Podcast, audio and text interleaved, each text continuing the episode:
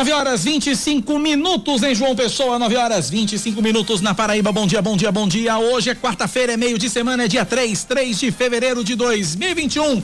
Começando mais um Band News Manaíra, primeira edição. Comigo, Cacá Barbosa e com Samara Gonçalves Errei o botão, desliguei, foi meu microfone, em vez de ligar o teu. Bom dia, Samara. Bom dia, Cacá. Bom dia a todos os ouvintes da Rádio Band News FM. Hoje é quarta-feira, Cacá Barbosa. Que beleza, não? Como diz um amigo nosso, é o dia do equilíbrio. É o dia do equilíbrio. é o dia do equilíbrio. Vamos embora. Vamos embora às nove da manhã, mais 25 minutos, trazendo os destaques de João Pessoa, da Paraíba, do Brasil e do mundo. Vamos que vamos.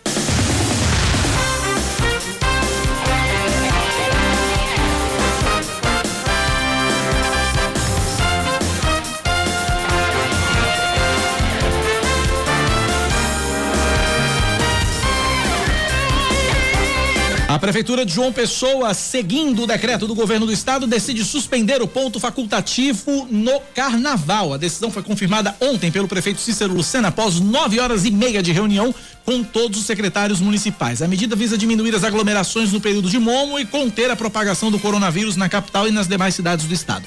Com o decreto, os dias 15 e 16, segunda e terça-feira de carnaval, e dia 17, quarta-feira de cinzas, vão ser dias de expediente normal na Prefeitura de João Pessoa. O prefeito de Campina Grande, Bruno Cunha Lima, também anunciou ontem que não vai decretar ponto facultativo no município durante o carnaval. De acordo com o gestor, o calendário de eventos na Rainha da Borborema vai ser mantido, mas na modalidade online. O governo do estado espera o aval das secretarias municipais de saúde para iniciar a vacinação contra a Covid-19 de professores e servidores da educação já neste mês. A prioridade seria para quem trabalha diretamente na educação infantil e nos anos iniciais do ensino fundamental cujo retorno às aulas presenciais, ainda em carga reduzida, está marcado para 1 de março. De acordo com o secretário estadual de Saúde, Geraldo Medeiros, um novo lote com aproximadamente 55 mil doses da Coronavac, vacina desenvolvida pelo laboratório chinês Sinovac e pelo Instituto Butantan, deve chegar à Paraíba até sábado. O estado tem 55.828 trabalhadores envolvidos com a educação básica na região rede pública. A inclusão deste grupo eleva para 1 milhão e 300 mil o número de pessoas que devem ser imunizadas entre os grupos prioritários na Paraíba.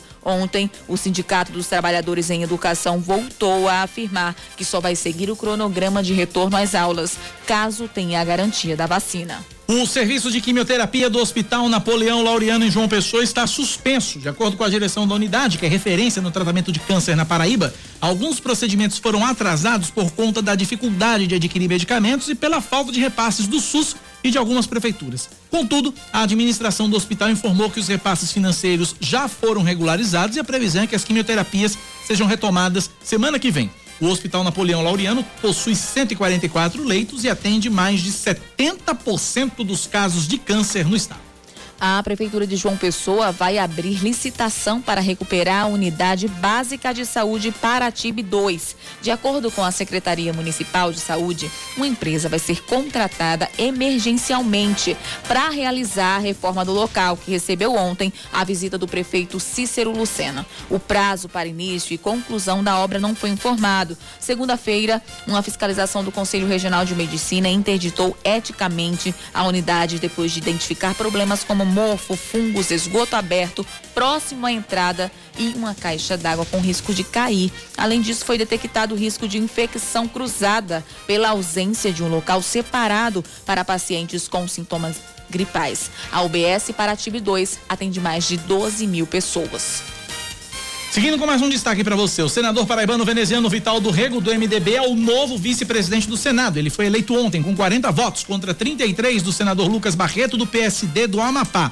Normalmente, a escolha do vice-presidente é feita em acordo entre os partidos pelo critério da proporcionalidade. Neste ano, houve acordo sobre os demais cargos da mesa diretora da casa, mas os senadores não chegaram a um entendimento sobre a vice-presidência.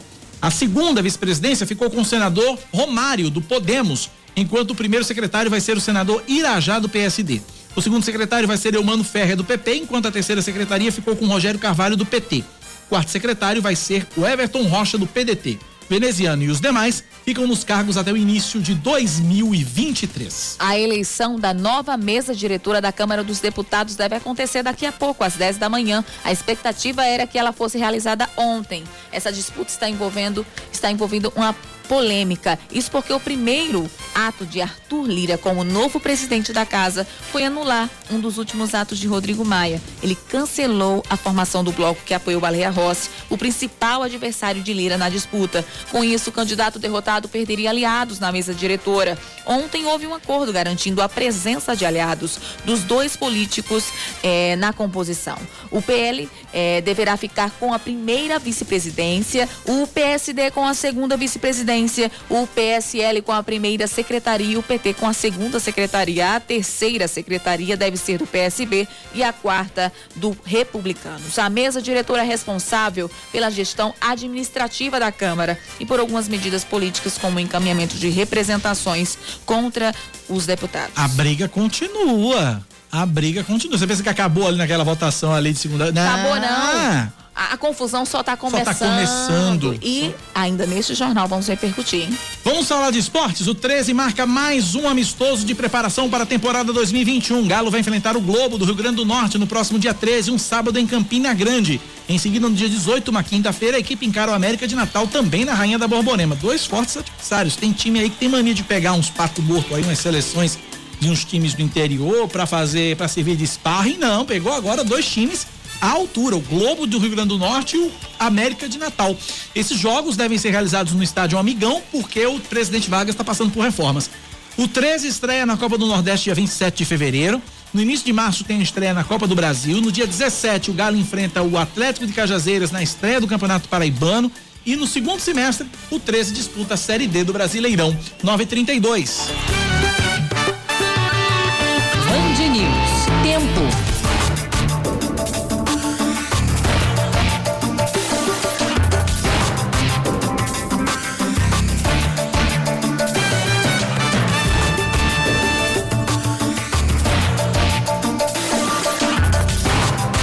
Quarta-feira na capital paraibana deve ser de sol entre nuvens e nada de chuva. Mínima de 24 graus e máxima de 32 graus.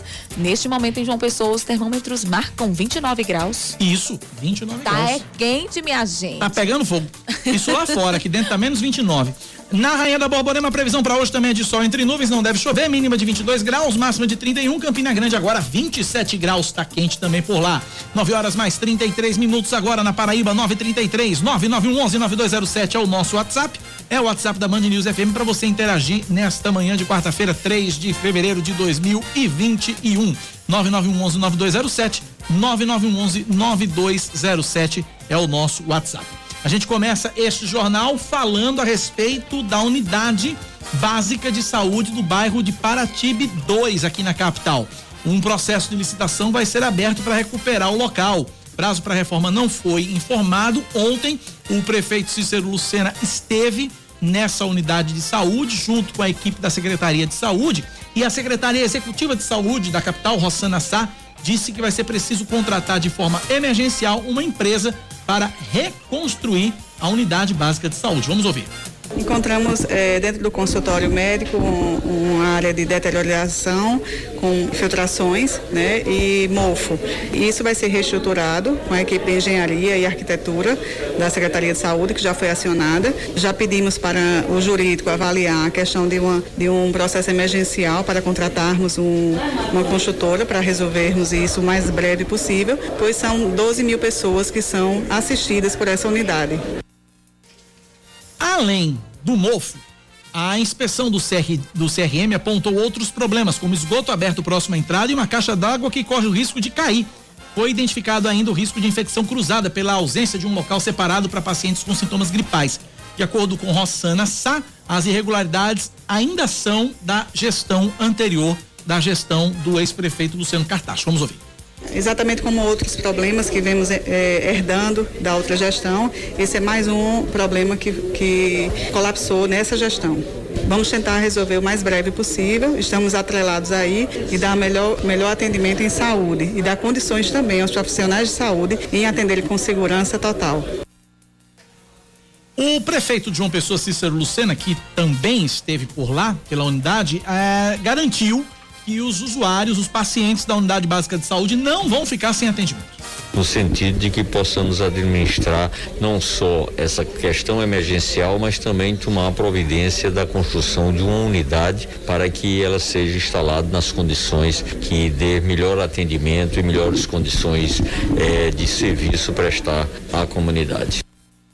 Os atendimentos que eram feitos na unidade de saúde Paratibe 2 agora são realizados na UBS Rosa de Fátima, que fica aí a cerca de 850 metros da unidade interditada. São 9:35 na Paraíba, 9 da manhã, 35 minutos. Ainda falando de saúde, recebo uma mensagem aqui do ouvinte, final do telefone 8895. Ele diz o seguinte: Cacá, queria pedir um favor. Tem uma amiga que tem a mesma doença que eu, mas que mora no sertão. Ela mora em Teixeira, mas pega remédio no Sedmex de Princesa Isabel. Alô, alô, Secretaria Estadual de Saúde. Ontem ela me relatou, diz o ouvinte, que está grávida de risco e que o remédio que ela toma, mesalazina, supositório 500 miligramas. Mesalazina, supositório 500 miligramas, há mais de ano não chega por lá, no Sedmex de Princesa Isabel, Centro de Distribuição de Medicamentos. Ela está desesperada e pedindo ajuda aqui para a gente fazer um apelo junto à Secretaria Estadual de Saúde para resolver esse problema. E ele diz o seguinte, é verdade, as pessoas do sertão também adoecem e precisam ser assistidas. Tá feito o apelo então, Secretaria Estadual de Saúde, se puder agilizar e trazer uma resposta pra gente, em Princesa Isabel, no Sedmex de Princesa Isabel, faltando aí um medicamento chamado mesalazina supositório 500 miligramas, o apelo do nosso ouvinte. Obrigado pela participação e pela audiência, tá feito o apelo.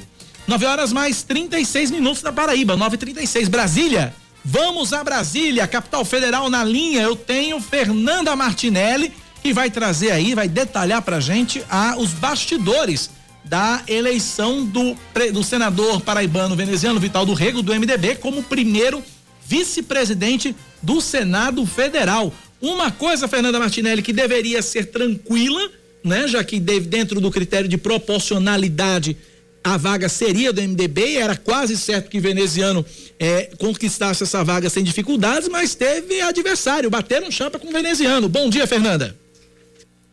Olá, Cacá, bom dia a você, bom dia a todos os ouvintes. É isso mesmo. Já estava acertado na questão da proporcionalidade, como você bem citou, mas a disputa foi dentro do próprio MDB em relação a que nome indicaria, embora veneziano fosse consenso dentro do partido, ou pelo menos maioria. Acabou existindo alguma uma discussão, tiveram muitas reuniões, mas por fim, veneziano foi realmente o indicado. Ele concorreu com Lucas Barreto, do PSD do Amapá. E saiu vitorioso. Veneziano teve 40 votos e Lucas Barreto teve 33 votos. Com isso, temos um paraibano ocupando a primeira vice-presidência do Senado da República em uma eleição que aconteceu ontem à tarde sob o comando do novo presidente Rodrigo Pacheco do Democratas. Além de veneziano, também foram composta, foi composta a mesa com outros integrantes. Veneziano falou sobre a importância dessa vitória e também a expectativa em relação ao trabalho na vice-presidência. Vamos acompanhar. Somam-se outras responsabilidades, além das conhecidas que nós temos no nosso dia a dia. Poder exercer a vice-presidência é saber que haveremos, com os esforços próprios, com a dedicação, com a participação dos demais outros membros, não apenas da mesa, mas do próprio colegiado, superar uma agenda de debates que teremos durante o ano de 2021. Desde as questões, as questões que envolvem a necessidade do retorno do auxílio emergencial, a reforma tributária, a reforma administrativa, com as devidas modificações para que prejuízos não sejam impostos aos nossos servidores. Esse é o meu é, sentimento. Estou muito estimulado, repito, reunindo aqui a alegria de quem foi escolhido com a responsabilidade de saber que temos muito a trabalhar. Ontem, além de veneziano, também foram escolhidos os senadores Romário, do Podemos do Rio de Janeiro, como segundo vice-presidente, Irajá, do PSD do Tocantins, como primeiro secretário, Elmano Ferrer, do, Pro, do Podemos do Piauí, como segundo secretário, Rogério Carvalho, do PT de Sergipe, como terceiro secretário, e Weverton, do PDT do Maranhão, como quarto secretário. Agora, a eleição vai acontecer na Câmara dos Deputados. Está marcada por volta das 10 horas. o presidente da Câmara, Arthur Lira, passou o dia em reuniões para conseguir encaixar o Partido dos Trabalhadores na composição da mesa e agora pela manhã vai ser oficializada a composição da nova mesa diretora da Câmara. Por volta das 16 horas já está marcada a posse dos dois presidentes da Câmara e do Senado, possivelmente com a presença do presidente da República Jair Bolsonaro, já que foi uma vitória do próprio presidente eleger os presidentes das duas casas. Vai haver uma solenidade no Palácio do Planalto e também uma solenidade aqui no Congresso Nacional. Ainda voltando para o Senado, todo o esquema que foi montado para a composição da mesa privilegia o ex-presidente Davi Alcolumbre. Já existe informações dos bastidores que ele já montou toda a estratégia para ser o presidente da Comissão de Constituição e Justiça, agora que ele não ocupa o cargo mais importante da casa, mas fez de tudo para continuar com força aqui dentro do Senado Federal, Cacá. Maravilha, Fernanda, obrigado pelas informações direto de Brasília. Fernanda Martinelli, nossa correspondente, a correspondente do Sistema Opinião na capital federal. São 9 horas 41 minutos na Paraíba, 9 e 41 Eu continuo em Brasília. Eu tô na linha e converso a partir de agora com o deputado federal Efraim Filho, do Democratas. Deputado Efraim, bom dia, bem-vindo à Rádio Band News FM.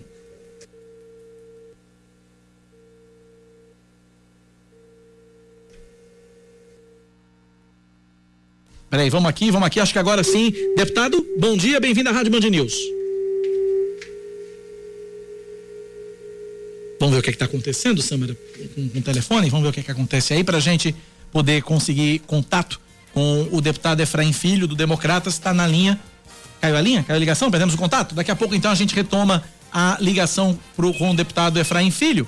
E você, ouvinte, enquanto isso, participa com a gente no nosso WhatsApp, 9911 9207 9911 9207. A gente vai até às 11 horas da manhã com o nosso Band News Manaíra, primeira edição aqui na sua Band News FM. São 9 e 42 agora na Paraíba, 9 da manhã, mais 42 minutos. É, enquanto a gente refaz o contato com o deputado Efraim Filho, tem um participando aqui com a gente pelo nosso WhatsApp, 9911 9207. Vamos lá. Bom dia, Cacá. Bom dia, Samara. Ô Cacá, eu, não é a pauta de vocês no momento, mas é uma dúvida que eu tenho e eu queria tirar essa dúvida com vocês. Eu estou tentando ligar para o PROCON e não estou conseguindo. É, me diga uma coisa, todo consultório que, que a gente faz a primeira consulta é obrigado o retorno ser de graça ou esse estabelecimento tem a opção de botar o retorno de graça ou pagar de novo? Obrigado, Cacá. Vamos procurar saber junto ao Procon, até onde eu sei, até onde eu sei, o retorno, ele é, você paga pela consulta e tem direito ao retorno. Até porque não faz sentido, né? Mas a gente vai procurar saber junto com o pessoal do Procon se realmente é, é, é, é isso mesmo ou se o consultório pode cobrar também pelo retorno. Agora tem um prazo também, tá? Existe um prazo também para que você é, faça o retorno. Se você passar esse prazo, aí realmente é, é cobrado uma nova consulta. Mas a gente vai procurar saber isso do PROCON. Refizemos o contato com o deputado, estado, deputado federal Efraim Filho do Democratas. Deputado, bom dia, bem-vindo à Rádio Band News FM. Cacá, bom dia Samara, bom dia a todos os nossos ouvintes da Band News, uma alegria falar com vocês aqui nesta quarta-feira, direto de Brasília, semana de agenda intensa, eleição né, dos presidentes do Parlamento, do Senado Federal, Câmara dos Deputados, e agora foco na agenda 2021. Fica à inteira disposição aí para as perguntas de interesse de vocês e dos nossos ouvintes. Lhe agrada Arthur Lira, presidente da Câmara? Olha, a escolha da maioria foi uma boa escolha. Arthur Lira é um parlamentar experiente, conhece bem o plenário, vai ajudar a destravar matérias importantes, PEC emergencial, reforma tributária, temos é, outros temas administrativos que são importantes, economia e saúde serão as principais pautas. É preciso fazer esse país voltar a crescer, recuperar os empregos perdidos. Na área da saúde, o plano de imunização, a vacinação chegar a todos os brasileiros no menor tempo possível. A gente sabe que isso demanda uma logística, recursos financeiros. Então, tem de ser o foco e a atenção do parlamento nessa agenda. Arthur Lira tem uma boa relação né, em sintonia com o presidente do Brasil, Jair Bolsonaro. A gente espera que possa ajudar a destravar essa pauta e avançar aquilo é, que é essencial para o Brasil em 2021. Deputado, chega a informação de que o senhor estaria deixando a coordenação da bancada federal na Paraíba. Procede isso, deputado? Vamos lá, são duas coisas, né? Primeiro, fui reconduzido à liderança nacional do Democratas né, na Câmara dos Deputados. É muito raro isso acontecer. Né? No rodízio que existe aqui em Brasília, bancada do Democratas, o Partido Democratas, né? um dos protagonistas do parlamento, inclusive elegeu o presidente do Senado Federal, o senador Rodrigo Pacheco é democrata, então me dedicar totalmente a essa missão né, de liderar os democratas aqui na Câmara dos Deputados, ao mesmo tempo em que a outra missão que eu exercia, que era coordenar a bancada federal da Paraíba, né, portanto, todos os partidos nossos aqui da Paraíba, os 12 deputados federais, os três senadores. Foi um biênio, né, foram dois anos desse mandato, 2019 e 2020, e acho que agora chega o momento do rodízio. Então, após a votação do orçamento, deve ter final de fevereiro, começo de março, deve ter um novo coordenador da bancada federal da Paraíba. É boa essa alternância de nomes, né, para que haja sempre entusiasmo, dedicação. Nossa bancada tem excelentes nomes, ainda não, se é uma pergunta que viria, ainda não está escolhido, esse processo ainda vai amadurecer, mas estou seguro aí de que cumprimos nossa missão, temos uma interlocução transparente, privilegiada, fizemos os espaços de poder que ocupamos em Brasília, reversão em benefícios, recursos, emendas, investimentos a Paraíba, beneficiando paraibanos. Tá? Fizemos política com P maiúsculo e disso a Paraíba acompanhou e teve vez e voz nos grandes debates nacionais. Então, é, o senhor tá, então o senhor estaria deixando a bancada, a coordenação da bancada paraibana e partindo então para assumir a liderança dos democratas na casa, pelo que entendi é isso. Isso, são 31 deputados né, federais, um partido que presidiu a Câmara dos Deputados até agora, nesse momento.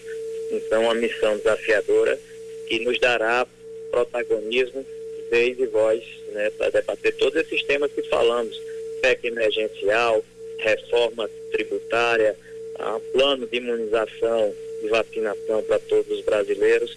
Acho que a gente tem honrado a confiança daqueles que nos escolheram para representar a Paraíba. Agora, deputado, essa sua investidura na liderança do Democratas na Câmara dos Deputados, é, de que forma isso pode refletir para nós aqui na Paraíba, deputado? Ela dá acesso mais estreito, vamos dizer assim, mais próximo com os ministérios. O Democratas, por exemplo, tem dois ministros no governo do presidente Jair Bolsonaro. A ministra da Agricultura, Tereza Cristina, o ministro da Cidadania, que são as ações sociais, que é o ministro Onyx Lorenzoni, ambos são democratas, ambos são da minha bancada, por exemplo, então sou líder né, dessa bancada claro, esse, essa relação mais próxima vai ajudar que a gente traga investimentos, ajude os municípios que estão lá batendo na porta dos ministérios para conseguir recursos, consigamos até para o próprio governador João Azevedo, né, uma interlocução é, mais privilegiada na hora de apresentar projetos em nome do Estado da Paraíba, é, é, é ter um espaço de poder que se reverta em coisas boas para o Estado, principalmente em termos de investimentos e recursos para a Prefeitura da capital, igualmente, o prefeito Cícero Lucena já esteve dialogando conosco, buscando essa interlocução né, como coordenador da bancada federal, como líder será da mesma forma. As ações de mobilidade urbana, né, tem sido aí uma das prioridades apresentadas pelo prefeito da capital, Cícero Lucena. Então, eu acho que é, é fazer a ponte, sabe, Cacá, sabe, Samara? Eu acho que é, é a missão do parlamentar, ele ser a ponte entre o Estado da Paraíba e o governo federal. E e, pelos reconhecimentos que a gente tem recebido, me parece que tem é, correspondido à confiança da nossa população. Deputado Efraim Filho, com relação à eleição da mesa diretora, antes da eleição da mesa diretora, houve um. um, um, um como é que eu posso chamar? uma, uma, indisposição por parte do ex-presidente eh, Rodrigo Maia, que teria se chateado, se chateou com, com, com democratas pelo fato do partido ter liberado aí a bancada para votar em quem quiser, seja em Baleia Rossi, seja em Arthur Lira. E aí existe a perspectiva já do, do deputado eh, Rodrigo Maia deixar o Democratas. Como é que tá? tá? É possível apagar esse incêndio e manter Rodrigo Maia no Democratas, deputado? Foi praticamente o tema que mais repercutiu na mídia nacional durante esse, esse, a reta final da votação na Câmara dos Deputados. Realmente a bancada do Democratas rompeu né, com a, a, indicação de Rodrigo Maia, que queria que o partido fosse apoiar a Baleia Rossi. A maioria do partido expressou a vontade né, de acompanhar o deputado Arthur Lira e acabou tendo que conduzir para uma neutralidade, né, para que todas as duas alas do partido pudessem se sentir representadas. Isso realmente deixou o presidente Rodrigo desconfortável, é, informou que iria sair do partido, porque não, não compactuaria com essa decisão, e essa foi a última informação que ficou. Né? Até agora também estamos esperando a reflexão dele, a avaliação se reverte essa decisão ou não. É uma decisão de foro íntimo, cabe a ele definir, mas o Democratas não podia ter uma posição que não fosse aquela de representar o sentimento da maioria. A democracia é isso, é representar o sentimento da maioria. Não poderíamos levar o partido para um lugar aonde a maioria não queria. Mas é possível segurar Maia? Vai conseguir? O, o Democratas vai conseguir? O senhor, como, o senhor, o senhor como líder? Dele, é, um, é, uma decisão de foro íntimo, porque é uma decisão pessoal é, e é difícil aqui opinar. Esperamos que tenha sido um desabafo e que possa refletir sobre o tema, mas realmente só ele poderá responder e por enquanto as últimas declarações dele para a imprensa e para interlocutores próximos era de que deixaria o partido. Conversamos, portanto, com o deputado federal Efraim Filho, do Democratas. Deputado, muito obrigado pela participação aqui na Band News FM. Um forte abraço, sucesso, deputado. Sempre uma alegria falar com vocês, essa sintonia fina né, com a sociedade paraibana, especialmente João Pessoa, região é, metropolitana. Vamos estar muito focados aí nessas ações, Santa Rita, Bahia, Cabedelo, claro, João Pessoa, expandindo por toda a Paraíba. Termino com uma boa notícia, Cacá, até você perguntava de como reverter em benefícios. Agora, no final de janeiro, liberamos 3 milhões de reais para o Hospital São Vicente de Paula, um hospital que tem também um caráter filantrópico, um atendimento aos mais necessitados e isso reverterá, claro, em benefícios da aquisição de equipamentos que permitem diagnósticos cada vez mais é, precisos para ajudar a cuidar da saúde do nosso povo de João Pessoa. Então vamos trabalhando. Um abraço a todos aí, do amigo deputado federal Efraim Filho. Obrigado. Conversamos, portanto, com o deputado federal Efraim Filho do Democratas, que vai assumir aí nos próximos dias a liderança do partido na Câmara dos Deputados. Não senti muita firmeza do deputado Efraim Filho, muita muita disposição em tentar segurar Rodrigo Maia do Democratas, né? Ele fez questão de dizer que é uma decisão de Rodrigo Maia, é uma decisão de foro íntimo de Rodrigo Maia deixar o DEM. Vamos ver o que que acontece, que que né? O que que aconteceu nesses bastidores? É isso, o, é, é exatamente, a história é exatamente essa. O, o Rodrigo Maia, ele, ele contava com democratas, o partido dele, contava com democratas apoiando é, Baleia Rossi, e aí? e aí? na véspera, no domingo, o Democratas liberou a bancada para votar em quem quisesse. E a maioria dos Democratas optou, é, a maioria dos, dos deputados do Democratas optar, optou por votar em Arthur Lira, que foi o que deu o resultado. Então, tá aí nessa perspectiva. Não sei se o Democratas já considera como, como caso perdido a, a, a saída de, de Rodrigo Maia. Acredita-se, inclusive, já há quem diga que o Democratas, o, o, o, deputado é, Rodrigo Maia, possa desembarcar no PSDB do governador João Dória, governador de São Paulo, João Dória. E aí aquela história toda. É, se Rodrigo Maia sair, ele incorre em infidelidade partidária? Depende. Ele vai, ele deve aí justificar, é, alegar aí justa causa para deixar o, o partido né? Já que é, existe aquela história da lei de fidelidade, da lei de, de da, da, questão da infidelidade partidária, o partido, o mandato pertence ao partido e aí se o deputado, o parlamentar deixar o partido sem justificativa, pode perder o mandato. Existem algumas, eh, algumas possibilidades de justa causa para desfiliação, dentre as quais, se ele provar, por exemplo, que foi vítima de discriminação ou de perseguição pessoal, não sei se é o caso, mas é, possivelmente Rodrigo Maia deve partir para o PSDB.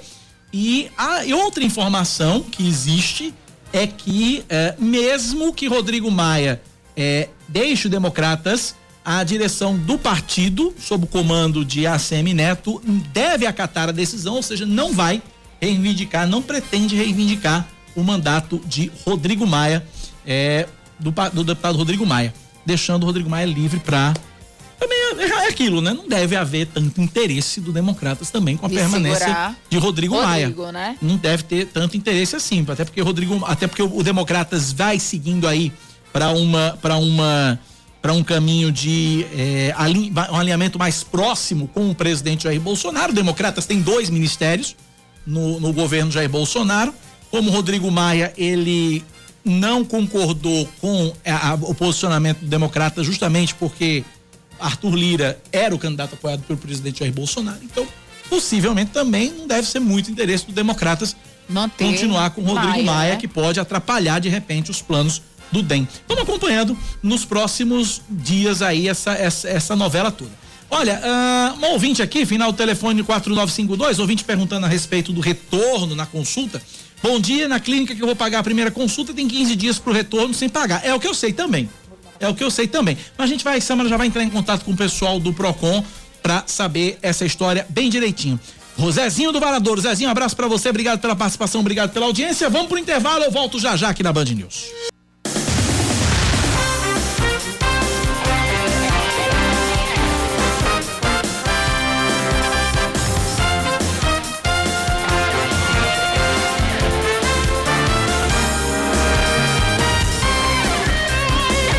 Agora 10 horas e um minuto. Foi quase, pouco. Quase que Foi sim. Vai. Os Ministérios Públicos Estadual e Federal já contabilizam 78 denúncias de fura-fila da vacina contra a Covid-19 em 32 municípios da Paraíba. Dentre eles, João Pessoa, Campina Grande, Bahia, Patos, Souza, Cajazeiras e Guarabira. As denúncias podem ser encaminhadas ao Ministério Público da Paraíba. Desculpa, Samara, passa pro próximo parágrafo. Esse parágrafo eu esqueci de apagar. Pode seguir, vai. Certo. Passa pro próximo aí, vai. Vamos lá. A população pode denunciar quem estiver furando fila junto ao Ministério Público Estadual pelo e-mail ouvidoria arroba mppb.mp.br pelo telefone 2107 6150 ou pelo site ouvidoria.com www.mppb.mp.br. O Ministério Público Federal também recebe denúncias pelo celular no aplicativo MPF Serviços, pelo site mpf.mp.br barra MPF Serviços ou pelo telefone 99108 0933. Seguindo com mais um destaque, mais de 18.500 doses da vacina contra a Covid-19 já foram aplicadas na capital paraibana até o fim da tarde de ontem. Hoje começam a ser imunizados os agentes de endemias dentro do grupo de trabalhadores de saúde, considerado prioritário na campanha de imunização. Também seguem sendo vacinados os idosos acima de 80 anos de idade que virem acamados. A imunização para esse público é feita em domicílio mediante agendamento. Os interessados devem procurar a Secretaria Municipal de Saúde pelos telefones 3214 7219 ou 3214 7971, de segunda a sexta-feira, das 8 da manhã ao meio-dia e de 1 às 5 da tarde. Na tradicional mensagem do Poder Executivo na abertura dos trabalhos da Assembleia Legislativa em 2021, o governador da Paraíba, João Azevedo, anuncia investimentos de quase 6 bilhões de reais em diversas áreas. João mencionou em seu discurso o início das obras da barragem de Porcos em Pedra Lavrada e a licitação das barragens do Espinho Branco em Patos. De acordo com o governador, outras barragens devem ser construídas em Guriê, no Brejo e em municípios do Cariri e do Sertão para receber as águas da transposição do Rio São Francisco. João Azevedo também fez um balanço da gestão e lembrou da criação da estatal PIB Saúde e da instalação de cerca de 280 leitos hospitalares permanentes, sendo 132 de UTI. Terminam hoje as inscrições para o concurso da Prefeitura de Vista Serrana no Sertão. Estão sendo oferecidas 64 vagas em cargos de todos os níveis de escolaridade. Os salários chegam a 12 mil reais. As inscrições podem ser feitas pelo site contemaxconsultoria.com.br contemaxconsultoria.com.br as taxas variam entre 60 e 100 reais. As provas devem ser aplicadas no dia 28 de fevereiro.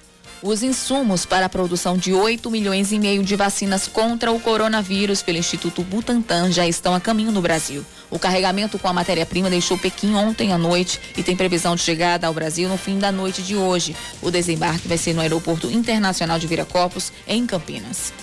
Vamos agora falar de esportes. Os times do interior anunciam reforços em série na preparação para o Campeonato Paraibano que começa dia 17 de março. O São Paulo Cristal já está com o time praticamente completo, com 28 jogadores contratados. Os últimos a serem anunciados foram o zagueiro Cleiton, que disputou a Série C pelo São José de Porto Alegre, o volante Robert, que vem do SAF do Marrocos, e o atacante Souzinha, que vem do Gavião do Pará e tem passagem pelo Alto Esporte.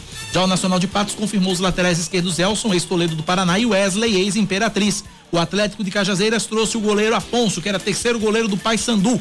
E, por fim, o Souza anunciou a permanência do meia Luquinhas, formado nas categorias de base do clube, e contratou o atacante Jackson, ex-Jaraguá de Goiás e que tem passagem pelo futebol português. 10 da manhã, 5 minutos agora na Paraíba, 10 e 5. 9911-9207 é o nosso WhatsApp, 9911-9207, o WhatsApp da Band News FM. Eu tô na linha agora com Rafael Rabelo, ele é diretor administrativo do Hospital Napoleão Laureano, que você sabe é referência no tratamento do câncer.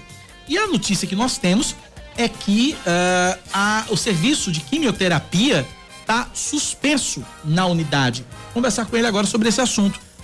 Rafael, bom dia, bem-vindo à Rádio Band News FM. Bom dia, Cacá. Bom dia a quem está nos ouvindo aí pela Rádio Band News. Obrigado, Rafael, por ter nos atendido que está acontecendo? O porquê das quimioterapias estarem suspensas aí no Laureano, Rafael? Cacá, muito primeira, é, primeiramente muito obrigado aí pela oportunidade de estabelecer esse canal com a população da Paraíba, né? Na verdade, é, não é que o tratamento, é, não é que o serviço de quimioterapia esteja suspenso, né? Na verdade, é, o Hospital Napoleão Laureano é uma instituição filantrópica que ah, conta muito com a ajuda da população, nós atendemos é, mais de 95% dos atendimentos pelo SUS e realmente em, em janeiro agora alguns tratamentos precisaram ser é, descontinuados. Né? Nós tivemos algumas dificuldades nos repasses financeiros do SUS, né? nós passamos o mês de janeiro praticamente sem receber nenhuma verba. E, mas a situação ela foi regularizada agora, já nos últimos dias úteis do mês e também o Estado da Paraíba é, nos sinalizou de que haveria a regularização dos, dos repasses financeiros agora, nessa semana. Então quer dizer que é, já é, a, a, a, algumas quimioterapias, então, que estavam suspensas, já voltaram a ser feitas? O serviço já está retomado em sua é, plenitude, Rafael? Cacá, ele está sendo retomado gradual, gradualmente, né? À medida que os recursos financeiros voltam a fluir para o hospital. É, muitos já foram pedidos, já foram solicitados. As quimioterapias que têm a logística mais facilitada, aqui perto de João Pessoa, elas já chegaram no hospital e algumas estão já a caminho, né? Com o aporte financeiro que virá do Estado essa semana, a tendência é que no mês de fevereiro essa regularização ela seja é, é, melhor feita, né? Já na sua plenitude. É, me diga uma coisa, para a gente finalizar, é, Rafael, diretor administrativo do hospital, qual é hoje a, a, a, maior necessidade, a maior dificuldade do Hospital Napoleão Laureano em atender os pacientes de câncer? Qual tem sido o maior obstáculo? Cacá, a maior dificuldade é financeira, né? O tratamento oncológico ele é bastante custoso. O Hospital Laureano ele é, abarca uma gama é, extensa de, de tratamentos, né? Então nós temos desde a pediatria até a hematologia, que é, é praticamente a única é praticamente feito unicamente no Napoleão Laureano e há tratamentos que são bastante custosos, ah, custosos, né? Então, é, a, a, a situação é, é realmente é essa, né? São, é financeira. Mas com a ajuda da população, com a ajuda dos órgãos públicos, né, o empenho da Secretaria Municipal de Saúde do Estado do município e também das prefeituras, né, dos 223 municípios paraibanos, nós é, temos essa a tendência de resolver é, a situação. Conversamos, portanto, com o Rafael Rabelo, diretor administrativo do Hospital Napoleão Laureano. Rafael, obrigado pela participação, um forte abraço. Cacá, muito obrigado. É, gostaria de reforçar a, a nossa firmeza de propósito em atender a população paraibana e dizer que é, ajudem o hospital. Né? Eu acho que caiu a ligação, mas está certo, eu já estava se despedindo. Obrigado ao Rafael mais uma vez pela participação aqui na Band News FM. Que bom que o serviço de quimioterapia está sendo retomado em toda a sua plenitude. 10 e 10, Samara. Seguindo o decreto do governo do estado, as prefeituras de João Pessoa e Campina Grande, né, é, cancelaram o ponto facultativo nos dias de carnaval. É, para a presidente da empresa Paraibana de Turismo, a medida só deve afetar o turismo se todos os governadores tomarem essa mesma medida, ou seja, cancelarem também o ponto facultativo. Ruth Avelino conversou com Leandro Oliveira sobre isso e destacou também as adaptações que o setor realizou para receber os viajantes durante a pandemia do coronavírus. Fim do ponto facultativo do Carnaval em 2021 na Paraíba e eu converso com a presidente da empresa paraibana de turismo, Ruth Avelino. Ruth, esse cancelamento deve interferir na ocupação dos hotéis? Olha, interfere na viagem dos paraibanos pela Paraíba, né? Que hoje é uma movimentação significante, que é essa coisa das pessoas viajarem dentro do seu próprio estado. Agora, no que se refere ao fluxo que a gente recebe de outros estados, que é a movimentação maior do turismo na Paraíba. As pessoas que vêm de Pernambuco, Rio Grande do Norte, São Paulo, Minas Gerais, Rio de Janeiro e por aí vai. Aí vai depender das decisões dos governadores desses estados. Se os governadores desses estados mantiverem o feriado, para a gente não vai impactar tanto, porque eles vão continuar viajando, entendeu?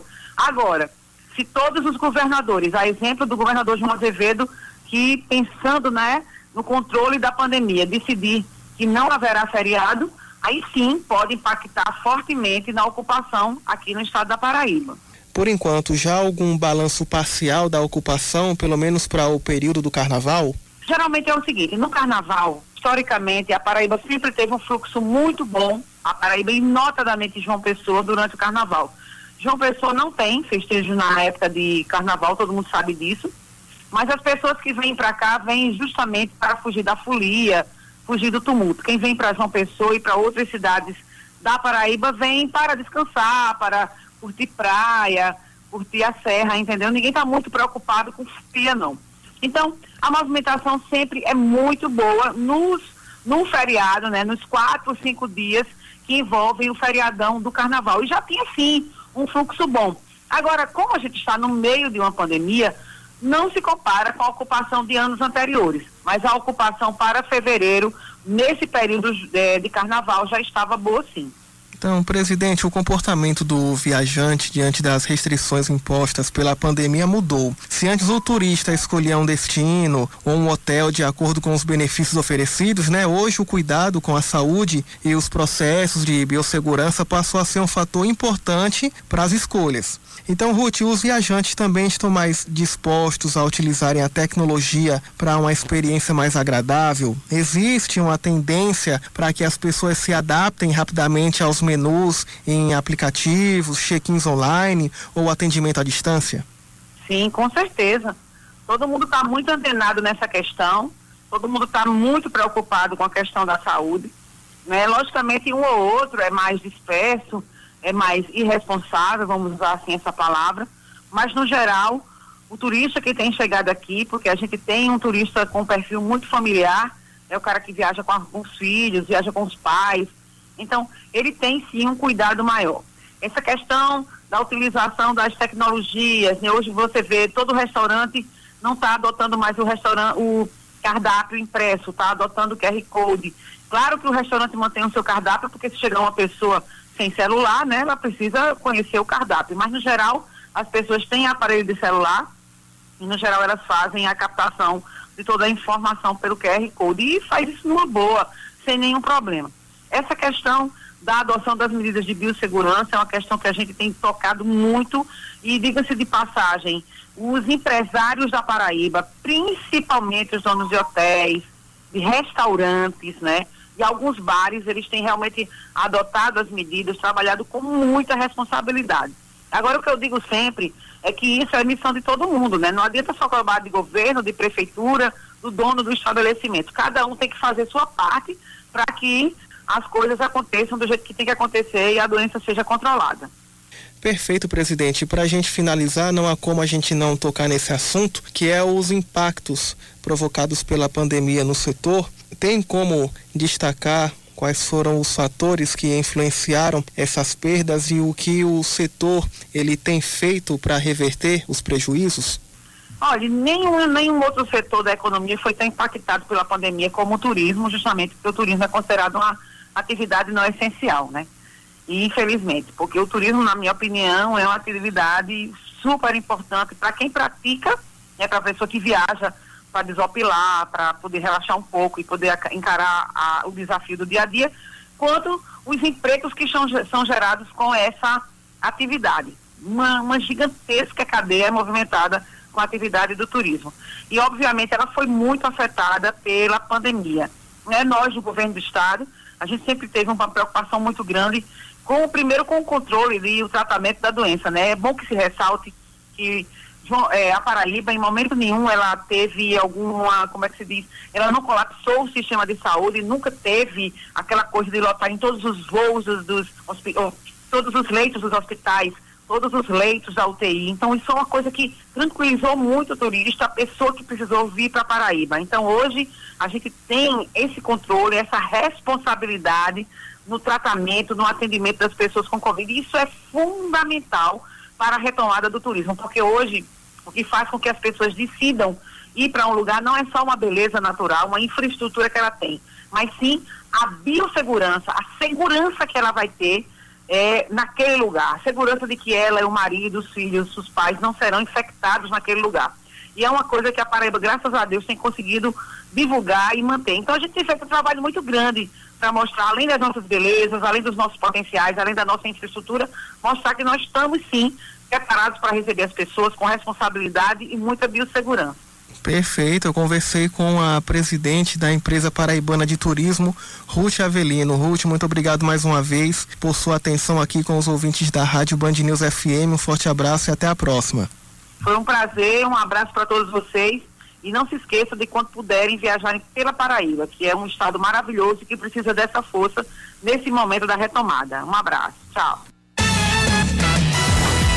Esse Leandro Oliveira é um bexiga lixa. Grande Leandro Oliveira, abraço para você. Quem dizia isso, quem dizia muito, e deve estar tá ouvindo a gente agora, jornalista, grande figura, Werneck Barreto. Ele, ele é quem é jornalista, trabalhamos juntos um tempo atrás, e aí ele, quando ele dizia que o cabelo era bom, ele disse, isso é um bexiga lixa, isso é um goitana. Werneck Barreto. Werneck é responsável pelo, por colocar no ar, é, um, é uma, uma, das figuras de maior importância na história do jornalismo paraibano.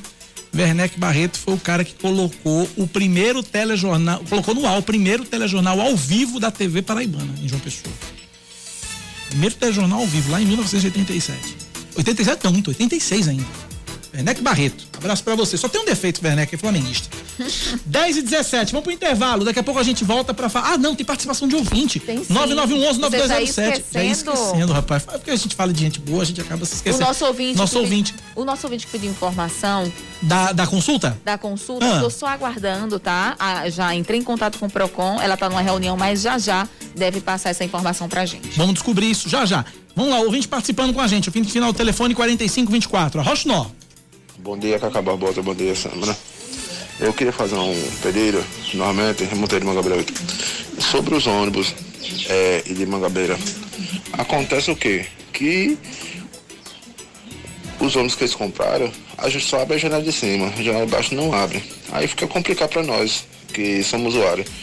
E os motoristas, porque o calor é enorme quando tá lotado o ônibus e a Covid rolando aí, né? Cada vez aumentando, né? Vocês façam um apelo aí normalmente à prefeitura, porque o, o, a gestão nova quando, é, disse que ia fazer modificações, né? Fazer uma nova licitação, para ver, né? Que muda de empresa de ônibus, porque do jeito que tá, tá complicado. E outra, Cacá, tem uma clínica e o Amor Saúde, Mangabeira, ela cobra o retorno da consulta. Você paga na primeira consulta e para retornar, paga novamente. Obrigado, um abração aí. Obrigado, ouvinte, pela participação e pela informação. O apelo está feito, a CEMOB, né? A gente lembra, somente a gente lembra, e aí a gente costuma até no sentido até de dar um desconto para as autoridades, né? E aí a gente dá o desconto para todos os prefeitos de João da Paraíba, todos os prefeitos da Paraíba, e os caras estão com 34 dias de gestão. então, a gente precisa ter um pouquinho de, de, de, paciência, porque, né, o único que conseguiu resolver as coisas em sete dias ainda assim foi Deus, né? Fez em seis, no sétimo deu uma descansada. Então vamos ter um pouquinho de paciência aí, eu acho que as coisas vão acontecer. Eu digo não só em João Pessoa, mas em vários outros municípios, já que os prefeitos acabaram, a maior, maior parte dos prefeitos acabou de assumir é. há, há, pouco mais de um mês. Agora, depois que passar esse período, né? É, a, gente, dá, a gente dá aquele crédito, a gente costuma dar aquele crédito de 100 dias, né? Os 100 primeiros dias da gestão né? Até 100 dias o prefeito é café com leite, porque ele vai, vai é, é, conhecendo, vai tomando pé das coisas, vai tomando as primeiras medidas e tal, aquela coisa toda. Depois dos 100 dias, nego, vai aí, se tiver é, miguelando, a gente cai em cima.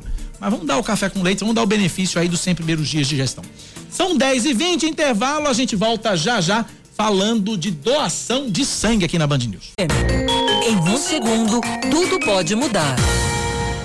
O Hospital Memorial São Francisco é referência em cardiologia em todo o estado e conta com suporte de diagnóstico por imagem do anexo Clínico Memorial Imagem. Essas duas instituições fazem parte do Grupo Memorial Saúde, um verdadeiro complexo clínico e hospitalar com atendimento de urgências e emergências e consultas especializadas. Tudo pensado para oferecer a você saúde plena nesses novos tempos. Agende já a sua consulta. Ligue 4009 6130 carro do ano é uma picape.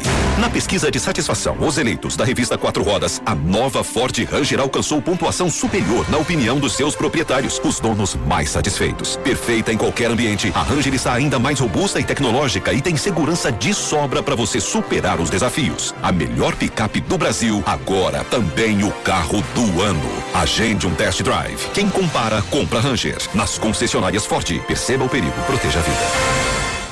Nissan Frontier, a cabine dupla mais vendida de João Pessoa aguarda você na Carneiro Nissan. Até 190 cavalos de potência e motor turbo diesel. Supere qualquer desafio. Venha fazer um test drive. No trânsito, sua responsabilidade salva vidas. Todo mundo merece uma vida saudável. Por isso a gente criou o App Vida, um plano de saúde conectado com as suas necessidades. Um plano com rede própria, onde consultas, exames e tratamentos são feitos no mesmo lugar. E qualquer Qualquer um de nossos médicos sabe do seu histórico. Inteligente e simples. Assim é a Apvida. Apvida. Saúde pra valer. Plantão de vendas no telefone 83 3255 8940. Band News FM. Em um segundo, tudo pode mudar. Você está ouvindo Band News Manaíra, primeira edição.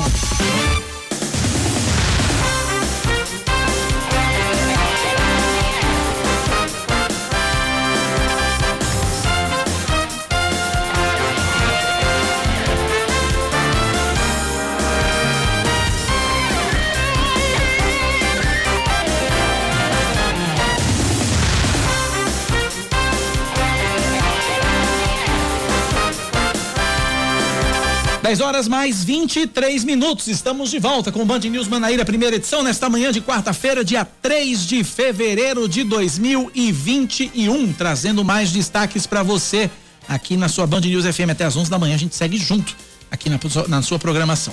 Vamos lá.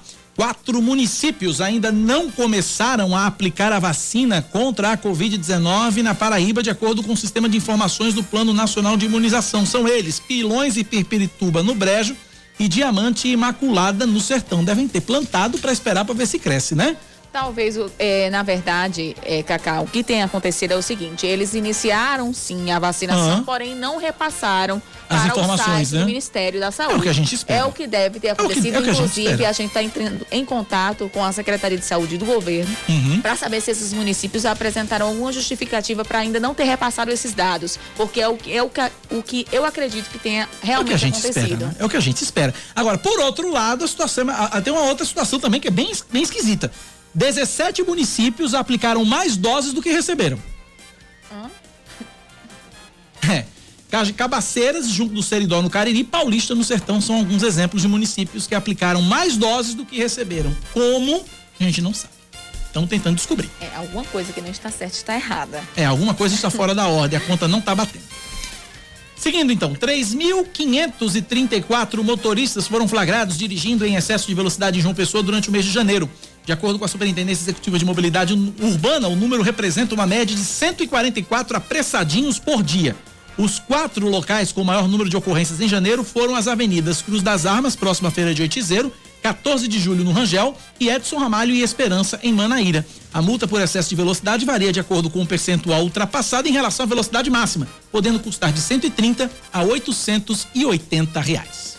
Um homem é preso levando 60 quilos de pasta base de cocaína no fundo falso de uma caminhonete. O caso foi registrado ontem à tarde no posto da Polícia Rodoviária Federal de Café do Vento, na BR-230. De acordo com o PRF, a droga, avaliada em mais de 7 milhões e meio de reais, seria entregue em Natal, no Rio Grande do Norte. A polícia está investigando a origem do entorpecente. Mais um destaque para você: o, é estável o quadro de saúde dos dois pacientes amazonenses com a Covid-19 que permanecem internados na UTI do Hospital Universitário Lauro Vanderlei em João Pessoa. Os outros 15 que estavam em leitos de enfermaria já receberam alta. O último deles deixou a unidade no sábado.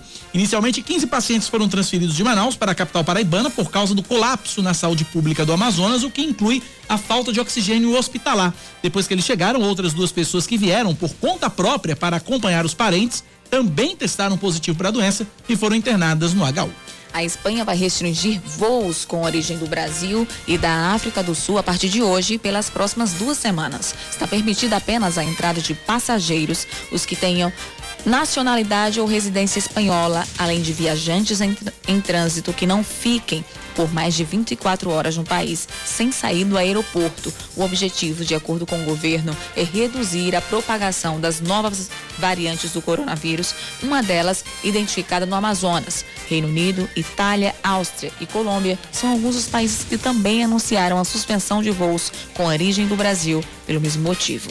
Inclusive o Amazonas, Samara Gonçalves, eu tô vendo aqui um dado que chama a atenção e que é assustadora. Se o Amazonas fosse um país, se o Amazonas fosse um país, o Amazonas teria o maior número de mortos por milhão de habitantes no mundo por Covid-19. Um levantamento do porto site Pod- Poder 360 compara as taxas entre países e estados brasileiros. Com os números mais recentes, o Amazonas tem 2 mil mortos por milhão de habitantes, seguido pela Bélgica, que tem 1.818 óbitos por milhão. Depois vem os estados do Rio, depois vem o estado do Rio de Janeiro, depois vem a Eslovênia, Reino Unido, República Tcheca, Distrito Federal, Itália, Espírito Santo e o Brasil como um todo. Assustador.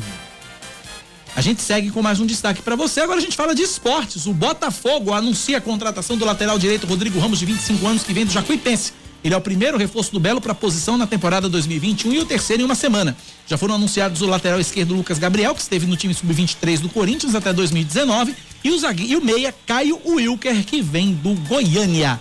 10 e 27 na Paraíba, 10 da manhã, mais 27 minutos. A gente fala sobre a vacina da Covid-19. Ao contrário da primeira posição da Organização Mundial de Saúde, agora as grávidas podem ser imunizadas contra o coronavírus. Porém, nem todas podem receber a dose e alguns cuidados devem ser tomados. A gente vai ouvir agora a repórter da TV Manaíra, Juliana Teixeira, que tem outras informações. Fala, Juliana, bom dia. Oi, Cacá Barbosa, bom dia para você, bom dia para a Sâmara e todos que estão acompanhando aí a Band News FM. Pois é, o plano de imunização é, sofreu uma alteração aí para a inclusão das gestantes, puérperas e mulheres lactantes. Vou conversar com Milena Vitorino, aqui da Secretaria de Saúde do Estado. Ela vai explicar melhor como é que acontece a, a escolha desse, dessas mulheres, né? Desse grupo prioritário. Milena, não é qualquer mulher grávida, gestante, que pode ter acesso à vacina. De que forma elas podem é, saber se é indicado ou não essa imunização? É, bom dia a todos. Então, caso a gestante ou a puérpera ou a lactante esteja inclusa em algum grupo prioritário, alguma comorbidade, é necessário que ela entre em contato com o médico que acompanha para ele, emitir uma declaração, algo desse tipo, para que ela possa estar tomando a vacina de uma forma segura. Houve algum estudo que apresentasse, é, que fosse feito é, direcionado é, para gestantes? Para entender como é que a vacina pode atuar no organismo delas? Então, durante a pesquisa da, da, da, das próprias vacinas, não teve um estudo diretamente com as gestantes. Foi, é, houve estudo em animais e não teve nenhuma alteração, né? Então, assim, foi liberado conforme a orientação médica. Se o médico já acompanha essa gestante, a depender da idade, se ela tiver algum tipo de comorbidade, ah, então essa indicação. Exatamente. Exatamente. O que, é que já foi visto eh, durante esse primeiro momento de imunização em relação às reações adversas? Então, aqui no estado da Paraíba, estamos recebendo alguns eventos adversos, mas eventos adversos leves, né? Como a cefaleia, é, dor no local da aplicação, indisposição. Então, alguns eventos, é, eventos adversos que já eram esperados. Né? Quem quiser mais informações, há um telefone para contato, para é, se informar melhor a respeito desse momento de imunização. As mulheres precisam se cadastrar também, essas gestantes? Sim, nós temos o site, um site que é, está para cadastro, né, tanto de comorbidades, que podem estar se cadastrando e vai alertar o período que vai estar abrindo para esse público, como também pode estar ligando pra, aqui para a Secretaria do Estado, a gente pode estar esclarecendo qualquer dúvida, como também, se morar em qualquer município do estado da Paraíba, pode estar ligando para os seus próprios municípios. Então, essas gestantes, se elas tiverem liberação médica, elas já conseguem se imunizar agora, nesse primeiro momento? Não, ainda não foi aberto para as gestantes nesse momento, né? A, a, a partir do momento que for chegando as doses, é, nós iremos informando os grupos prioritários que vai sendo é, que vai sendo é, que vai abranger no decorrer da campanha. Então, por hora, ainda continua sendo os profissionais de saúde e em seguida os idosos. Os idosos, exatamente. Profissionais de saúde e os idosos acima de 80 anos acamados. Muito obrigada pela sua participação. Ok, obrigada. Obrigado, Juliana, também pelas informações aqui na Band News FM. Agora são 10 da manhã, 31 minutos na Paraíba, 10 e 31. A gente agora fala sobre doar sangue. O governo federal está incentivando a doação de sangue antes da vacina contra a Covid-19. Estou com Chilene Gadelha, diretora-geral do Hemocentro da Paraíba, conversa com a gente agora. Chilene, bom dia, bem-vinda à Rádio Band News FM. É, bom dia, Cacá Barbosa, bom dia, Samara, e bom dia a todos os ouvintes do Band News Manaíra, primeira edição. Por que doar sangue antes da vacina? É, o Ministério da Saúde ele teve enviou uma nota técnica para todos os hemocentros no, a nível nacional e nessa nota técnica houve uma divergência com a nota técnica da Anvisa, aonde teria uma nota dizendo que a doação de sangue para a AstraZeneca seria é o prazo de um mês, 30 dias. Mas isso já foi, vai ser corrigido, porque já falei hoje com o João do Ministério da Saúde, também já na Anvisa, vai sair outra nota técnica com a informação correta, que a gente sabe que é a Sinovac, o Butantan, o prazo de inaptidão é 48 horas, seria dois dias, após cada dose. E o prazo da AstraZeneca da Fiocruz é sete dias e não 30 dias após cada dose. Então a gente já orienta as pessoas que vão eh, se inserir nesse grupo quando forem ser vacinados para que possam estar fazendo antes a doação ou após sete dias da AstraZeneca, para que a gente esteja colocando de forma correta a inaptidão da vacina que está sendo administrada hoje aqui na Paraíba. Mas isso interfere, por exemplo, é, digamos que eu, vamos, vamos num caso hipotético, eu tomei a vacina e doei sangue fora, dentro desse, desse prazo de, de, de inaptidão. E aí, imaginemos uma hipótese que a pessoa, o receptor receba o sangue meu que eu tenha tomado a vacina. O que, que interfere ou interferiria na, na, na, na saúde de quem tar, estaria recebendo o sangue de um paciente que tomou a vacina? do receptor. Pois veja bem, quando você é administrado a vacina, você de vírus inativados, ela só não vai fazer, não vai ter efeito. Apenas 48 horas que ela vai estar ativada na corrente sanguínea. E a gente pede que ela não, é como é vírus mortos, né? Que ela é, é feita o imunizante, então ela não vai causar nenhum efeito no receptor. Já ah, como okay. outras as partículas são virais de vírus vivos, a gente pode acontecer algum na corrente sanguínea alguma, algum, vamos dizer, algum, alguma contraindicação, ele pode sentir ah, inati, assim, ativo na corrente sanguínea, alguma coisa que ele tenha colocado eh, no momento tenha sentido. Uma febre, uma reação, vamos dizer assim, ele pode sentir e esse sangue ele vai estar com algum, alguma consequência que a gente tem que não para é, segurança do receptor para aquela pessoa que vai estar lá a gente não pode liberar essa bolsa. Ela tem que ficar lá em quarentena até a gente saber que ele está totalmente assintomático que ele não teve nenhum problema quando fez a efetivação da vacina. Por isso que a gente tem esse prazo que considera sem é, sem estar normal, sem aptidão para fazer essa doação de sangue por segurança ao receptor. É como se o sangue do, do doador já estivesse com alguns, alguns anticorpos e isso poder, o receptor poderia, poderia, e o receptor poderia se beneficiar disso? Seria, seria algo nesse não sentido se ou eu entendi errado? Não. Eu, a pessoa que toma a vacina hoje, eu posso estar ativando a minha corrente sanguínea para algum anticorpos. Então, esses, esses anticorpos que a gente está é, adquirindo, ele pode passar para aquela pessoa que vai estar tá cometido e que talvez ele não suporte essa carga viral. Então, por isso, Entendi. não deve então, não é ser, é não é indicado. Entendi. Então, a recomendação é, antes de tomar a vacina, faça a doação de isso, sangue. Isso, exatamente. Samara. No caso dos vírus mortos, é em relação à Sinovac, que é a da Coronavac, que é a vacina, Coronavac, a vacina chinesa. Isso. E a AstraZeneca, que são os sete dias, que são isso. os vírus que As partículas as virais, partículas né? virais. Isso. Que é... a cápsula, de, a cápsula que ela é envolvida numa cápsula de chimpanzé, aquela coisa toda de, de, laboratório, né? Que ela é produzida também pelo, pelo laboratório Fiocruz aqui no Brasil. Por exemplo, estou vacinada, chego no hemocentro, para fazer, para doar sangue. Então, como é que o Hemocentro vai fazer esse controle das pessoas que se vacinaram e ou aquelas que, que não se vacinaram? Isso vai ser questionado no momento em que a pessoa se dispuser a, a chegar lá para doar? É sim, nós já estamos preparados e já estamos solicitando a todo doador que fizeram a efetivação da vacina para que traga o cartão para que a gente possa saber qual é a inaptidão dele, qual foi a vacina que ele foi administrado, ou a Sinovac ou a AstraZeneca, porque como a gente fala, os prazos são diferentes e a questão também dos prazos de vacinação, né, da primeira e segunda dose. A primeira dose com a, até 21 dias pode ser feito e a outra três meses a segunda dose, né, AstraZeneca, né? Então por isso que a gente pede que antes de fazer, antes de chegar aqui o Hemocentro, se foi vacinado, traz sua carteira. Porque a gente sabe que tem muitos profissionais de saúde também que foram vacinados e que são doadores do Hemocentro da Paraíba ou de todos os nossos Hemocentros de Campina Grande e os nossos hemonúcleos é, inseridos por toda a Paraíba.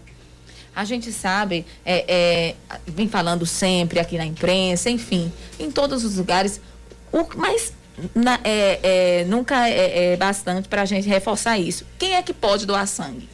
Bom, quem pode doar sangue é quem está bem de saúde, quem tem a idade entre 16 a 69 anos, 16 e 17 vem acompanhado de um representante legal, o pai ou a mãe, e 69 anos, se ele já for doador, se ele ainda não doou até os 60 anos, ele não pode ser continuar doando até os 69 anos, certo?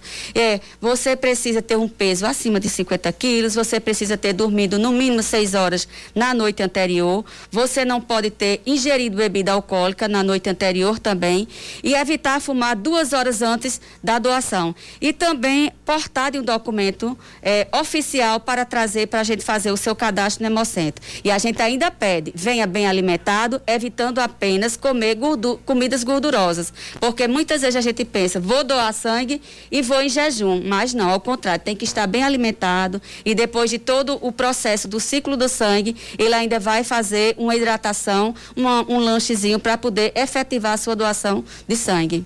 Para quem teve Covid-19, a gente falou em relação a quem vai tomar a vacina, mas quem teve Covid, como é que o meu centro faz esse controle? Então, diante da nota técnica que a gente tem do Ministério da Anvisa, aquelas pessoas que foram acometidas do Covid-19, elas só vão poder efetivar a sua doação depois de 30 dias e completamente assintomático, sem nenhum problema de, de saúde. E para isso ainda, como é feito em todos os outros casos, nós temos os testes sorológicos que é feito para sífilis, HIV, HIV, para hepatite B, hepatite C e é, VD, é, que mais? E Chagas é feito no Hemocentro para que a gente possa estar liberando essas bolsas sanguíneas com qualidade para a pessoa que está no hospital, o receptor se eu ingerir remédio, ou se eu for lactante, eu posso. Lactante não pode, tem um prazo depois que você vai poder doar. E alguns med medicamentos são por inaptidão temporária, dependendo do medicamento que você vai estar tá colocando lá diante do triador, que pode ser um médico ou enfermeiro, que ele está apto para atender o doador, e aquela inaptidão pode ser temporária. Entendi. Um remédio, um paracetamol, por exemplo. É, 24 horas. 24 horas. É, e você com febre, você não vai doar, né? A gente vai esperar o prazo que você esteja totalmente assintomático para poder fazer a sua doação de sangue. Se você tiver uma tosse, se você estiver espirrando, a gente já pede que retorne outro dia. Essa é a resposta eu já sei, mas eu vou fazer em nome de muitos outros que também têm a mesma dúvida que eu.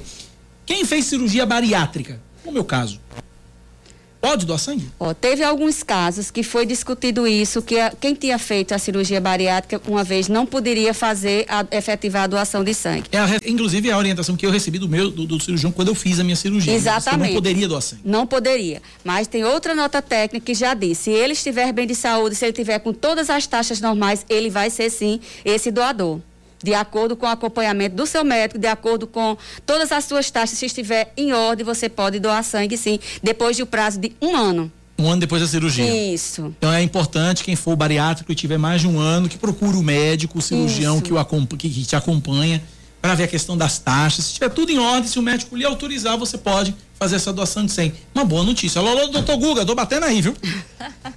Como estão os estoques do Hemocentro hoje? A gente sabe que vários setores né, foram prejudicados por causa, da, por causa da pandemia e o Hemocentro não foi diferente. Por alguns meses sofreu bastante com estoque baixo. E hoje, como é que está?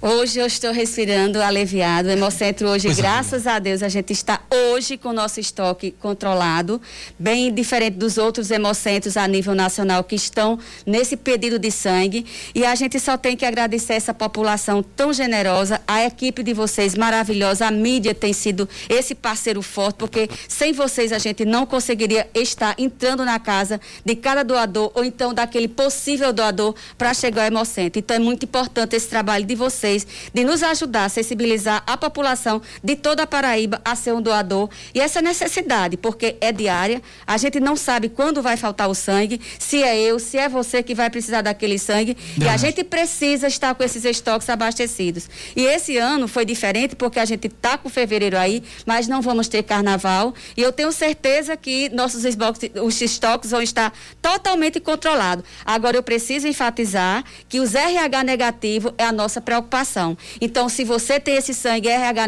negativo, agenda tua doação, comparece ao Hemocentro, porque nós estamos precisando dos RH negativos que são imprescindíveis para a nossa distribuição em toda a rede hospitalar. Como é que agenda? Como é que agenda? Como é, o Hemocentro, para quem não sabe, fica aqui na Avenida Dom Pedro II, aqui logo depois, uh, logo, pouco, pouco depois aqui da TV Manaíra, do Sistema Opinião é, depois do, do, do, do da, depois daquele cruzamento da Bento da Gama ali, depois, logo depois, você vai encontrar o Hemocentro do seu lado direito, sentido, é quem desce pro, pro bairro. Agora tem um agendamento, não é isso? Eu queria que a senhora falasse a respeito do agendamento. Tem um telefone, tem um WhatsApp específico que as pessoas podem mandar mensagem já agendando, não é isso? Exatamente, Cacá. Nós temos é o 31 33 34 73. Aonde Devagarzinho, doutora, 31 33 34 73. É o WhatsApp esse número? WhatsApp. É esquisito o número, mas é o WhatsApp. É 31 33 é, 34 73. 31 33 34 73. É o WhatsApp.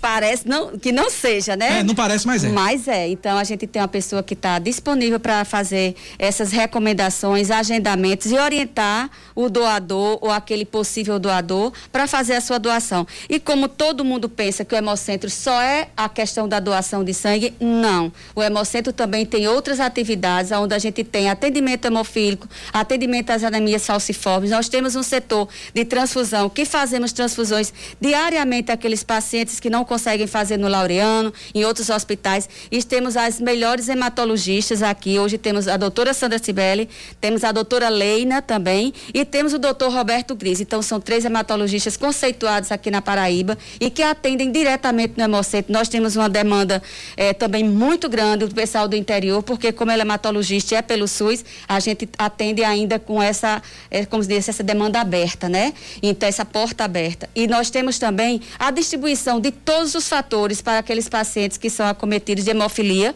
porque eles têm que ter o atendimento especializado. O, o Hemocentro da Paraíba ele é referência no Nordeste para as coagulopatias. Então, a gente tem um atendimento de fisioterapia também dentro do Hemocentro, de odontologia e de, para disponibilizar para todos esses pacientes com problemas hematológicos.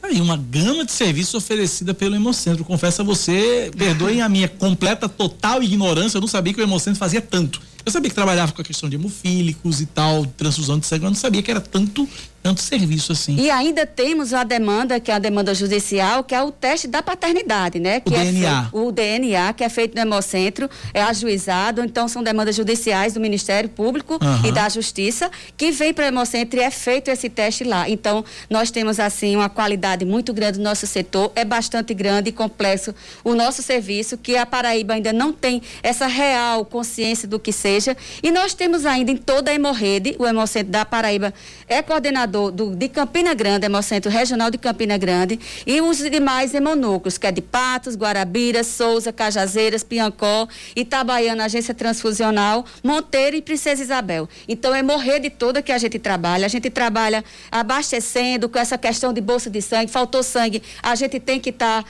fazendo esse suporte. Os testes sorológicos de todas as bolsas do interior é feito aqui no Hemocentro da Paraíba e nós recebemos todos os tipos de amostra, porque como nós nós somos o Hemocentro da Paraíba, o único banco, nós que disponibilizamos todo o banco para os hospitais privados e particulares eh, públicos também, né? Então, os hospitais, eles se, eles diferenciam por ter um suporte àqueles que fazem um maior número de transfusões, eles têm que ter agências transfusionais. E outros que não realizam um número maior, como UPAs, assim, tem menor, a gente faz eh, a distribuição para todos e ainda é feito toda essa prova cruzada dos pacientes no Hemocentro da Paraíba. Shirlene Gadelha, diretora geral do Hemocentro. Repete só mais uma vez, rapidinho, o número do WhatsApp para quem quiser agendar doação de sangue. 31 33 34 73. 31 33 34 73 é o WhatsApp para você agendar sua doação. Shirlene, obrigado pela presença, conte sempre com a gente aqui, viu? Obrigadão. Muito obrigada a vocês e muita gratidão, né, por estar tá, é, podendo colocar esse nosso serviço para que a população tenha o conhecimento e assim possa nos procurar. 10 e 47 intervalo, a gente volta já. Caramba, 10 e 51 vamos agilizar. A Paraíba registra 867 novos casos de Covid-19 e 14 mortes pela doença entre segunda-feira e ontem. Desde o início da pandemia, 193.465 pessoas testaram positivo para o coronavírus 4.082 morreram e 149.242 pacientes se recuperaram. A taxa de ocupação de leitos de UTI está em 50%. A Superintendência Executiva de Mobilidade Urbana de João Pessoa anuncia a implantação de 40 novos abrigos de passageiros ao longo da Avenida Epitácio Pessoa nos próximos 70 dias. A iniciativa faz parte do projeto de requalificação da avenida e vem depois de uma série de reclamações de usuários que não têm como se proteger do sol ou da chuva para esperar o transporte coletivo. De acordo com a CEMOB, os novos abrigos têm 5 metros de largura, são feitos com material leve, mais resistente às, é, e com cobertura termoacústica, reduzindo o calor nos dias de sol e diminuindo o barulho nos dias de chuva e com acessibilidade para usuários cadeirantes. A Prefeitura de Campina Grande ainda não se pronunciou sobre a greve dos professores e servidores da rede municipal de ensino. O sindicato da categoria se posicionou contra o calendário de volta às aulas apresentado pela Secretaria Municipal de Educação. De acordo com o presidente do sindicato, Giovanni Freire, uma circular expedida pela Prefeitura convocava os professores para estar em sala a partir do dia 8. Porém, ainda não havia sido definido se as aulas seriam remotas, híbridas ou presenciais. Os servidores também reclamam do não pagamento do 14º salário da educação, do não cumprimento das progressões, de atrasos na recarga do cartão de passagem e da falta de equipamentos de proteção individual. A Paraíba contabiliza 30 transplantes de órgãos em janeiro. O número é o triplo do registrado em janeiro do ano passado. No primeiro mês de 2021, foram 20 doações de córnea, 5 de rim, 4 de fígado e uma de coração. Foram seis doadores na capital e um em Campina Grande. De acordo com a Secretaria Estadual de Saúde, atualmente 600 e 622 pessoas estão na fila de espera e a perspectiva para este ano é zerar a fila de coração, fígado e córnea. Em defesa das privatizações, o governo divulga um relatório com o governo federal divulga um relatório com os benefícios concedidos a funcionários de 46 estatais. Os auxílios vão desde o pagamento de 100% do salário, como adicional de férias na Petrobras, a ajuda de um salário mínimo para pagar a escola, a escola dos filhos no BNDES. No próprio BNDES, o salário médio, o salário médio é de R$ 29.200, podendo chegar a R$ 75.600. Por lá, os funcionários ainda recebem auxílio alimentação de até R$ 1.500 por mês. Na Petrobras, além do adicional de férias maior que o da iniciativa privada, o custo do plano de saúde é de R$ 1.700 por mês por empregado. Na Petrobras, que está na, na Eletrobras, que está na lista de privatizações, os funcionários recebem 13 parcelas do auxílio alimentação por ano, cada uma de R$ 1.200. Todos ainda têm direito à ajuda para creche e pré-escola no valor de 860 reais por mês. A divulgação dos dados faz parte da ofensiva do governo para avançar no programa de privatizações de empresas controladas pela União. Esporte Samara. O São Paulo segue com o técnico interino após a demissão de Fernando Diniz. Os detalhes com Aline Fanelli. A diretoria do São Paulo quer escolher o próximo treinador sem precipitações. O auxiliar Marcos Visoli já tem comandado os treinos do clube que ainda vai disputar mais cinco jogos no Brasileirão. A competição termina no fim deste mês, quando já se iniciará o Campeonato Paulista. Miguel Angel Ramírez é o preferido, mas ele tem um acordo verbal com o Internacional e é pouco provável que a diretoria espere o desfecho do caso caso. O perfil é de um técnico que consiga deixar o time mais competitivo e que sabe que não terá muitos reforços na base já trabalhada no tricolor. 10h55, eu vou usar esses cinco minutos finais do Band News Manaíra, primeira edição, para trazer aqui uma mensagem que eu recebi de um ouvinte, é, ouvinte final telefone 0569 e que serve uh, como uma, um alerta e a gente vai voltar nesse assunto. A gente ia trazer hoje esse assunto. Inclusive, até dizer ao ouvinte, demorei para colocar esse áudio, porque nós estávamos tentando trazer um especialista para falar sobre esse assunto. Não foi possível hoje, mas eu vou colocar no, no final do programa e a gente vai voltar a esse assunto nos próximos dias, que é o vazamento de uh, 220 de dados de 220 milhões de brasileiros, vazamento que inclui aí CPF, foto de rosto, endereço, telefone, e-mail, score de crédito, salário, enfim.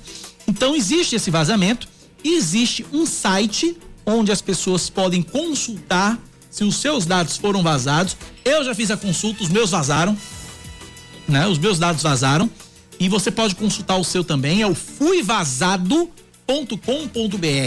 fuivazado.com.br e tem uma indagação de um ouvinte exatamente sobre esse assunto. Ouvinte final telefone 0569. Vamos ouvir. Bom dia, Band News. Meu nome é Carlos Eduardo.